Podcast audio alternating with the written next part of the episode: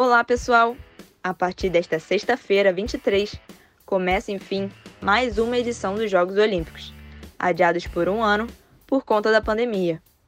E o Tá na Rede começa agora uma série semanal sobre os principais destaques de Tóquio 2020. E no pique dos últimos preparativos, vamos falar hoje sobre os novos esportes que entrarão no calendário olímpico a partir desta edição.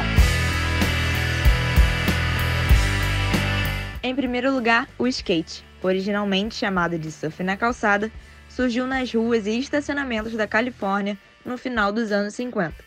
Um substituto imperfeito para o surf, quando a maré ficava muito baixa e as ondas impossíveis de surfar. Surfistas tentavam imitar as manobras de surf usando rodas em pranchas de madeira. Cerca de 70 anos depois, o esporte vai estrear nos Jogos Olímpicos de Tóquio e será disputado em duas disciplinas, street e parque. E o Brasil, super tradicional na modalidade, deve ser representado por 12 atletas, 6 homens e 6 mulheres, e com grandes chances de medalha, especialmente no parque masculino e no street feminino. As apostas vão para Kevin Hoffler, que no street já conquistou medalhas de todas as cores em mundiais, Luizinho Francisco, Pedro Barros e Pedro Quintas no parque masculino, e o nosso possível pódio triplo com Pamela Rosa, Raíssa Leal e Letícia Buffoni no street feminino. Vamos ficar de olho. Em segundo lugar, a escalada. A origem se deu quando os alpinistas começaram a querer conquistar as montanhas pelo caminho mais difícil. E para isso, eles desenvolveram um conjunto de técnicas e materiais que lhes permitia superar as grandes paredes alpinas. A escalada como esporte que conhecemos hoje começou nos anos 70, com a ideia de um ucraniano. Durante um rigoroso inverno, ele pendurava pedras em suas paredes para realizar seus treinos de alpinismo. A ideia logo se propagou entre os escaladores locais, aparecendo então a escalada esportiva. Nas Olimpíadas, apenas uma medalha de ouro por sexo estará em disputa. Os vencedores serão definidos com base em quem tiver o melhor desempenho na soma das três modalidades: boulder, dificuldade e velocidade.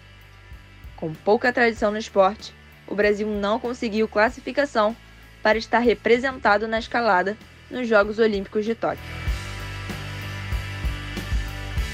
Em terceiro lugar, o surf. A origem do esporte é disputada entre os povos peruanos e polinésios. No Peru, os pescadores mais antigos utilizavam uma prancha para pescar, pois muitos caranguejos e peixes davam próximo à arrebentação, e assim eles acabavam pescando e deslizando sobre as ondas, mas era meramente sem querer. Já no Havaí, pelo fato dos polinésios terem sido criados à beira-mar, tudo indica que o surf tenha sido a base de cultura deles.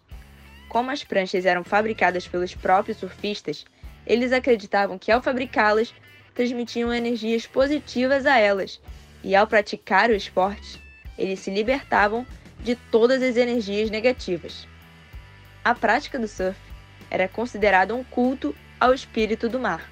Em Tóquio, o Brasil entrará na disputa com grandes chances de medalha, com os campeões mundiais Ítalo Ferreira e Gabriel Medina, e no feminino, Tatiana Weston Webb e Silvana Lima podem surpreender.